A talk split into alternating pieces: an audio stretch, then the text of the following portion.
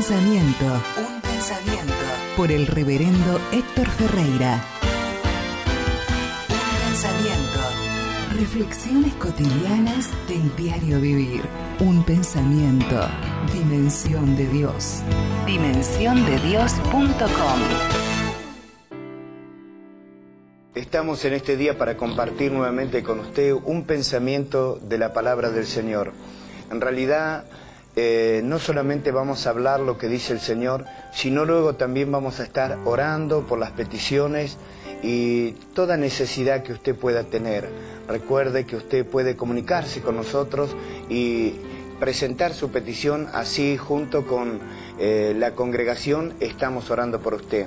Hay un momento en la vida del Señor, permítame decirle, que es muy interesante, es el momento del arresto del Señor Jesús cuando él fue apresado, cuando Judas lo traicionó, cuando la palabra del Señor dice que vinieron con palos y eh, con espada para tomar y apresar al Señor, y la Biblia dice que Judas con un beso lo, traicionó.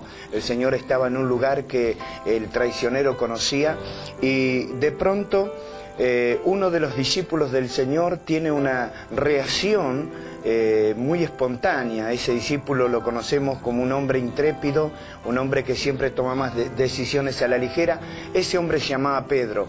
Y la Biblia dice en el libro de San Juan, como los otros evangelios, habla de que este hombre, Pedro, sacó, dice, la espada. Escuche bien, dice, entonces Simón Pedro, que tenía una espada, dice, la desenvainó, hirió al siervo del sumo sacerdote y le cortó la oreja derecha, dice, y el siervo se llamaba Malco.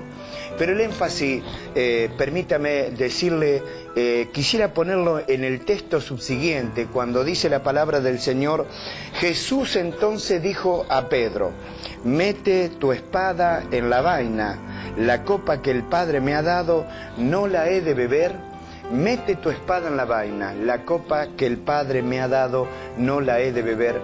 Y me ha llamado poderosamente la atención a mí cómo el Señor Jesús era eh, con todo su corazón el deseo de practicar la voluntad del Señor.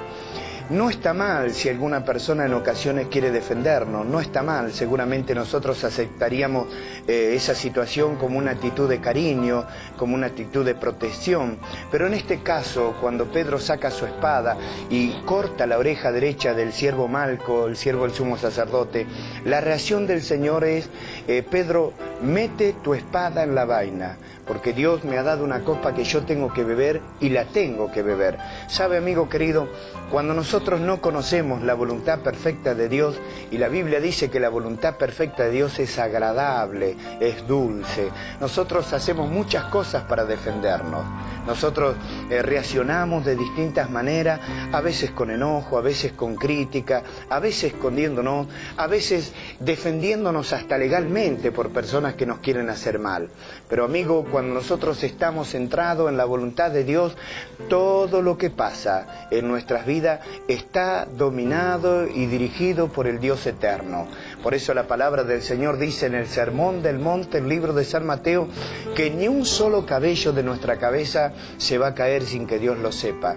El Señor dijo, no cae un ave al suelo sin que yo no permita. Amigo querido, no podemos añadir, dice, una estatura, un codo nuestra altura si no fuera por voluntad del Señor. Hay otro momento en la palabra que muestra al rey David. ¿Qué hombre el rey David? Un hombre de oración, un hombre guerrero, un hombre que amaba a Dios. Y en un momento había una persona que lo maldecía, que lo atacaba. Y uno de sus soldados dice, yo voy a ir, le voy a cortar la cabeza. Y David dijo, no, no, dice, Dios es el que está permitiendo esta situación y yo no voy a hacer nada, porque Dios lo va a tornar todo en bendición. Querido, cuando miramos el ejemplo de Jesús que dice, guarda tu espada, no necesito defensa, yo puedo pedir a ángeles en este momento que vengan a ayudarme, pero este es voluntad de Dios. No sé lo que puede estar pasando por su vida y a lo mejor usted ha estado defendiéndose, a lo mejor usted ha estado en juicio, a lo mejor usted ha estado hablando, criticando, diciendo un montón de cosas. Sabe, amigo, si usted se pone en las manos de Dios, querido hermano, que a lo mejor usted está en una situación de defensa, de autodefensa, ¿por qué no pones tu vida en las manos del Señor? En las manos de Dios estamos en el centro de la voluntad, la voluntad perfecta del Dios creador. Entonces nosotros no vamos a necesitar defensa, porque Él va a hacer su voluntad. Y pase lo que pase en nuestras vidas, Dios va a defendernos. A lo mejor usted está en una situación como tantas de estas personas que escriben con situaciones extremas, algunas con problemas de juicios, otras con problemas de trabajo, de enfermedad, necesitan un milagro. A través de estos escritos de las personas encontramos que cada escrito hay como eh, lágrimas, dolor, sufrimiento. Amigo querido, Dios conoce todas las cosas. Guarde su esfuerzo, guarde su dinamismo para hacer su propia voluntad. Guarde aquello que usted está empleando para defenderse. Y vamos a orar a Dios y vamos a confiar que Dios va a hacer su voluntad. La petición que usted tenga en este momento la vamos a agregar a este grupo de peticiones y muchas que tenemos en esta congregación. Y creemos que Dios va a hacer el milagro. Es la voluntad de Dios hacer un milagro, hacer sanidad, perdonar nuestros pecados, hacernos sus hijos. Ahí donde usted está, por favor, ¿podría orar con nosotros? Oramos en el nombre de Jesús. Padre, te damos gracias en este momento por los amigos que están mirando este pequeño pensamiento. Algunos de ellos están defendiéndose. Oh Dios, a través de juicios, de abogados, de leyes. Algunos están usando sus palabras para poder defenderse. Otros han tenido pelea y otros, Señor, no saben cómo defenderse porque hay problemas psicosomáticos, hay enfermedades, hay distintas situaciones extremas.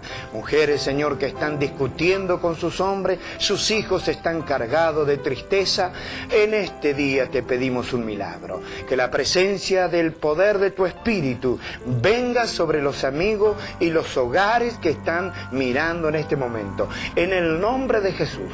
Guarda tu espada y sé libre por el poder del nombre de Jesucristo. Que Dios te bendiga. Si desea contactarse con el reverendo Héctor Ferreira, escriba a su email personal alzalosojos.gmail.com o bien al teléfono 54 0299 448 8358, Ciudad de Neuquén, República Argentina.